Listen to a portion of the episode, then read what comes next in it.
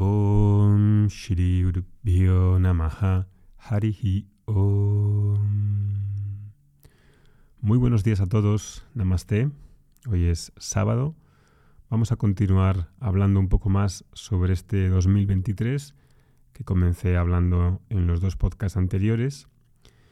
Y quería deciros ¿no? que este 2023, como tal y lo presentan los astrólogos que conozco y los profesores y maestros que están alrededor de mi entorno, pues es un año en el que, como decía, hay una eclosión, una erupción de cambios, sobre todo sociales, en los que hay una rabia contenida que ya viene de antes, ¿no? Y va a haber, junto con esas dificultades que vamos a experimentar, al mismo tiempo conocimientos, prácticas que estaban veladas y que ahora van a estar disponibles, porque los que controlan en general la sociedad, siempre lo ha habido, y ahora parece que son incluso más evidentes, pues no interesa que esos conocimientos, muchos ancestrales, de culturas ancestrales que se han ido perdiendo, y de prácticas que no son conocidas o que son a veces repudiadas por la ciencia que está en todas partes, una ciencia a veces espuria.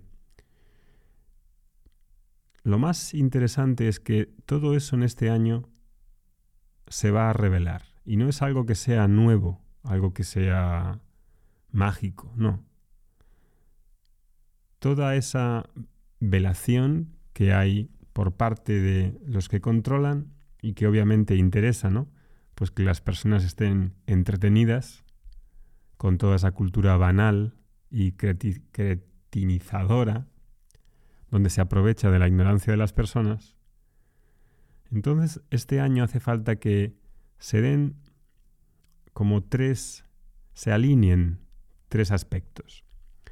El primer aspecto es el que tengamos una apertura, apertura que nos haga superar los prejuicios que tenemos en la forma de ideas, en la forma de pensamiento rígido y estanco.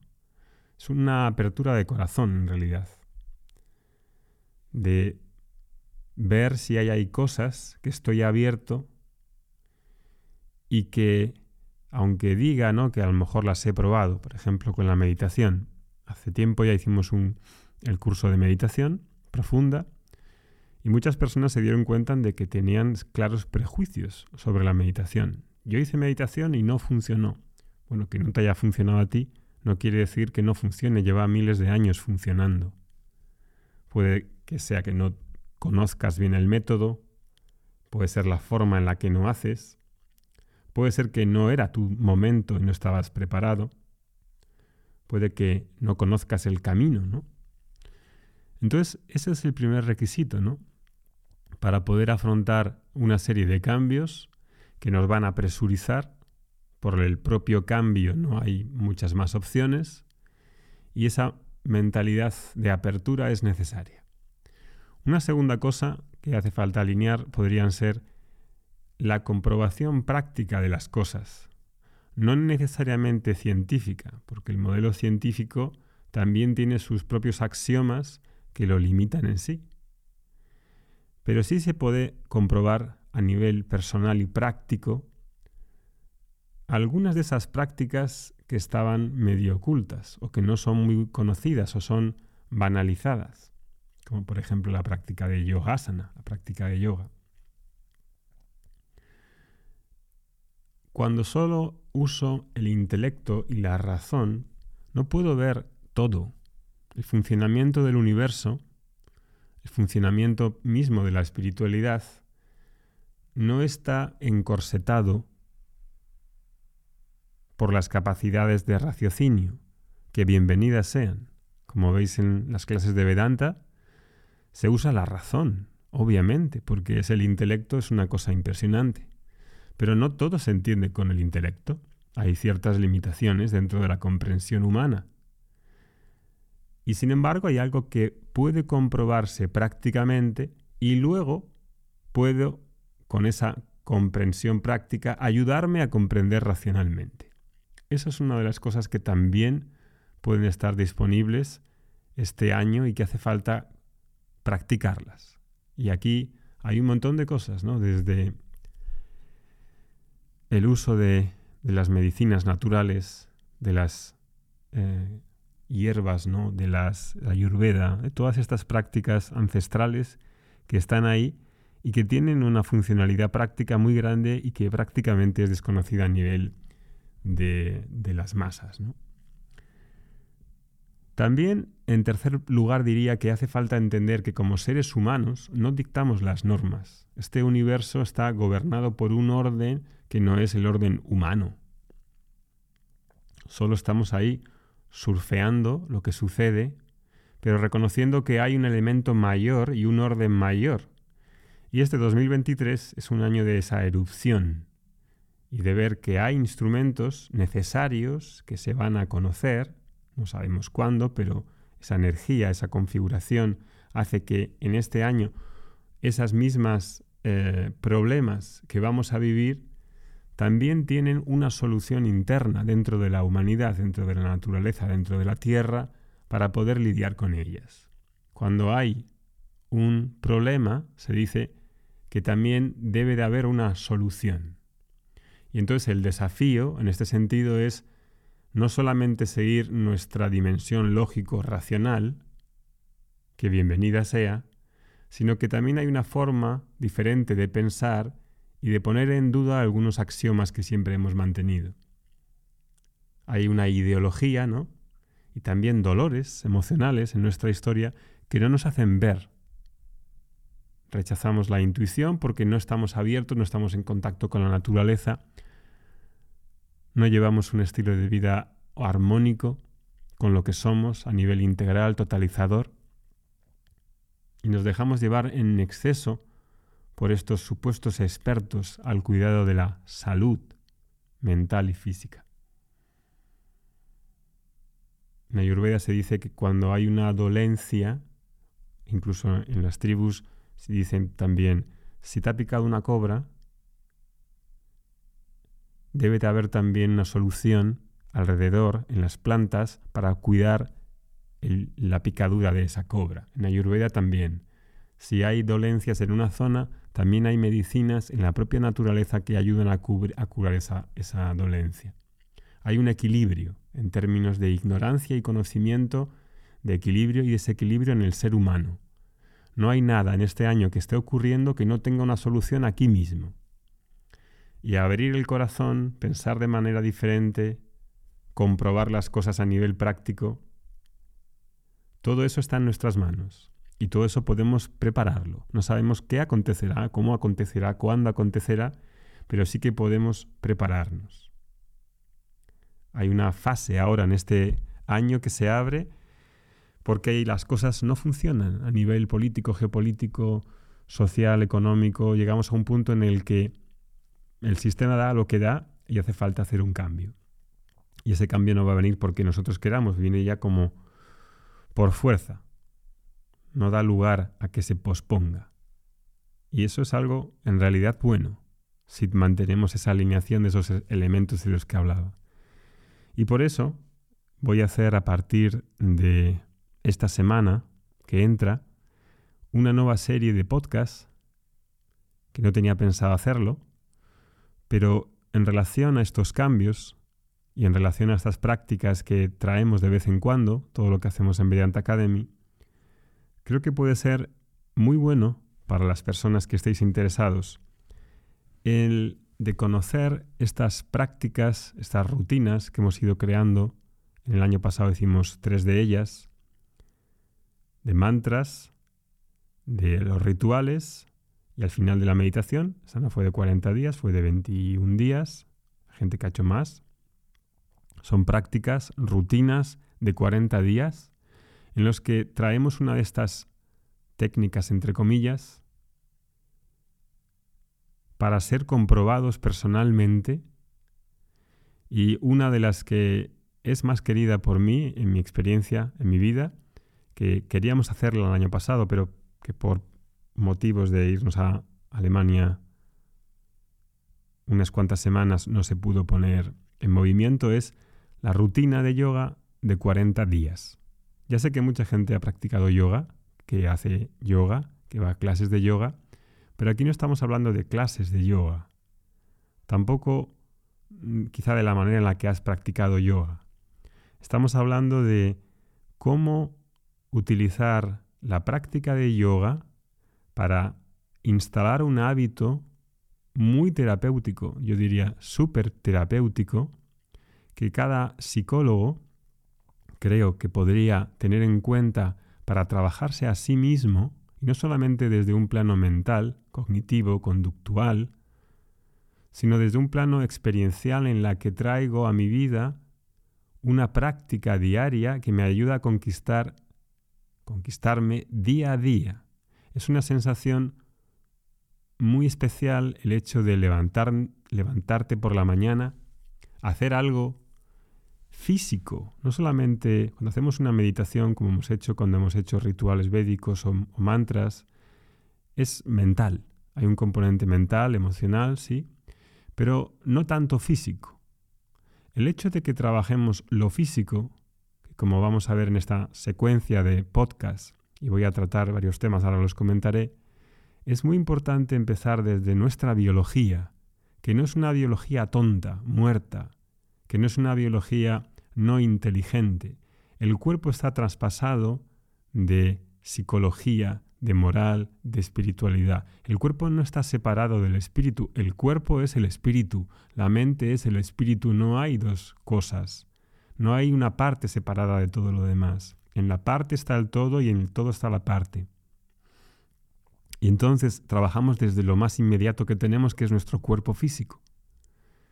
Cuando trabajas, cuando lo trabajas, cuando lo sientes, cuando lo percibes, cuando lo haces inteligente, ese cuerpo, el día cambia completamente. Y la sensación de conquista de haber hecho cuando te levantas una hora de yogasana, de yoga, y comienza por ahí, el día adquiere una dimensión completamente diferente. Muchas personas no conocen esto, conocen la práctica del yoga de ir a un centro de yoga, pero no conocen la práctica continuada, diaria, en grupo, temprano, siguiendo una rutina fija establecida por los maestros, por la práctica personal, que te ayuda a conquistarte, que te ayude en todos los planos, en la fuerza de voluntad, en la disposición, en la sensibilidad, en la inteligencia. Mucha gente se piensa que el yoga es físico. Y paso ya a enunciar qué temas voy a hablar en esta secuencia de podcast diario que voy a hacer hasta que comience esta práctica de 40 días que haremos juntos en directo. Algunos temas de los que voy a exponer no son muy conocidos. Por ejemplo, hay mucha gente que piensa que el yoga es físico, que hay un yoga físico, hay un yoga mental y hay otro yoga espiritual. Nada de esto es verdad. Tráeme una escritura que diga que hay un yoga físico, que hay un yoga mental y que hay un yoga espiritual. No es verdad. No hay tal división ni hace falta mencionar esas divisiones. Lo único que hace más es separar. Y además hay gente que dice, no, mi yoga es mental, el tuyo es físico. O no, mi yoga es espiritual, el tuyo es mental y físico, es inferior. Yo hago el yoga espiritual. Tonterías. Pura tontería y pura ignorancia. No hay una persona que no tenga un cuerpo, que no tenga una mente y que no sea un espíritu. Nadie. Entonces, ¿cómo voy a, abandonar o a poner como algo inferior lo físico o lo mental? Tonterías. Entonces voy a hablar de eso para traer los argumentos y traer a luz ese tema. Voy a hablar de las dificultades que tiene mucha gente para realmente poner en práctica y entender que el yoga no es asanas. El yoga es una palabra muy grande que abarca muchas cosas. Eso lo hemos dicho muchas veces aquí en los podcasts, en los emails, en las clases de Vedanta, por supuesto. El yoga es una bandera de lo espiritual.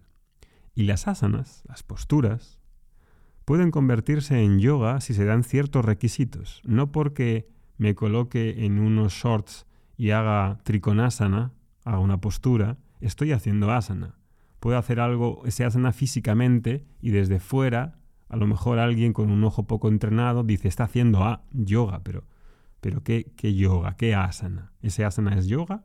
¿O es un ejercicio, una gimnasia simplemente? ¿Se queda en el nivel de gimnasia? ¿O se queda en el nivel de deporte? ¿Qué diferencia hay con el deporte y el asana? ¿Qué diferencia? ¿Es un ejercicio físico, psicofísico? ¿Qué es exactamente? ¿Y qué diferencia hay con otros ejercicios? Eso también lo voy a hablar. Voy a hablar de que asana, yogasana, porque la práctica que vamos a hacer va a ser de asanas. En la práctica de yoga hay muchos factores, hay yogas, hay kriyas, hay pranayamas, hay bandas, hay muchas tecnologías. Fundamentalmente la que vamos a practicar, la más concreta, la más tangible, va a ser asana. Hay más cosas, pero empezamos con asana, porque hay que construir bien la casa desde abajo, no desde el, desde el tejado, no desde la chimenea. Entonces vamos a hablar de asana como camino, no como destino. A mí me importa muy poco como profesor que la postura final de, digamos, de foto, la persona diga, ah, he hecho eso, pero ¿cómo has llegado ahí? ¿Desde qué actitud? ¿Qué involucración hay en esa postura? ¿Qué fijación mental? ¿Qué absorción mental hay en esa postura? ¿Dónde está tu cabeza al hacer esa postura? ¿Estás mirando la foto para que te hagan un selfie? Aquí hay mucho que hablar y realmente entender sobre esto porque la gente en realidad practica muy externamente y no tienen una técnica que les ayude a fijarse porque la técnica es fundamental al principio. Y voy a hablar también de esa técnica y de ese método porque no todos los yogas son diferentes, todas las escuelas de yoga. Voy a hablar también de vairagya, de liberarse de los ragaduesas, de los apegos y las aversiones. Eso es uno de los temas principales de yoga, asana, de la práctica de yoga. También voy a hablar de cómo se forma un hábito cuando practicas durante al menos 40 días seguidos. Y no porque necesite una gran fuerza de voluntad, lo único que hace falta es levantarse por la mañana. Y cuando lo haces en grupo es mucho más sencillo porque sabes que tienes un compromiso, que hay gente que te está esperando. Es como cuando vas a la clase de yoga, si practicas por tu casa en tu casa solo, pues es como que a veces te entra más pereza. Cuando practicas con un grupo de personas, esa pereza se va porque sabes que están ahí y la energía cambia cómo se forma un hábito, cómo, cómo conquistas, cómo tienes esa ese sentido de superación que es tan bonito. El saber de qué vas haciendo, vas cogiendo, poquito a poquito vas, vas plantando unas semillas y van fructificando y cada día dices, mira, hoy me he levantado, he hecho esto, me siento muy bien por haber hecho esto.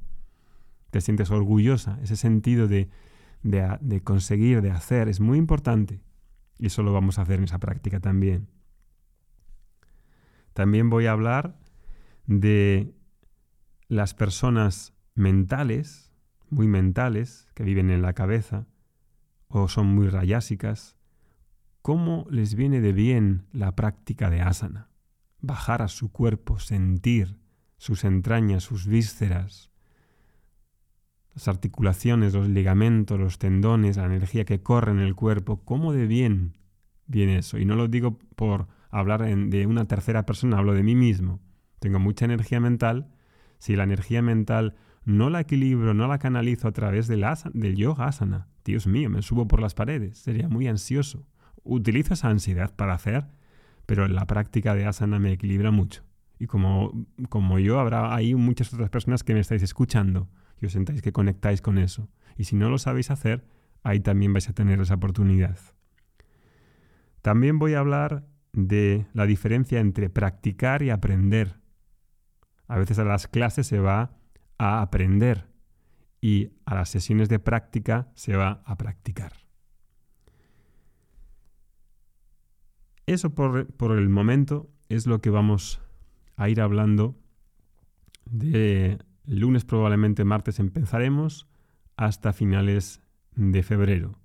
El día 2 y 3 de febrero vamos a dar unas clases, clases para aprender. Ahí se va a aprender de cómo vamos a hacer esa rutina de 40 días, una rutina diseñada, bien diseñada, una rutina completa en la que están varios grupos de posturas, especialmente pensada para la persona que no ha practicado yoga o que ha practicado poco yoga.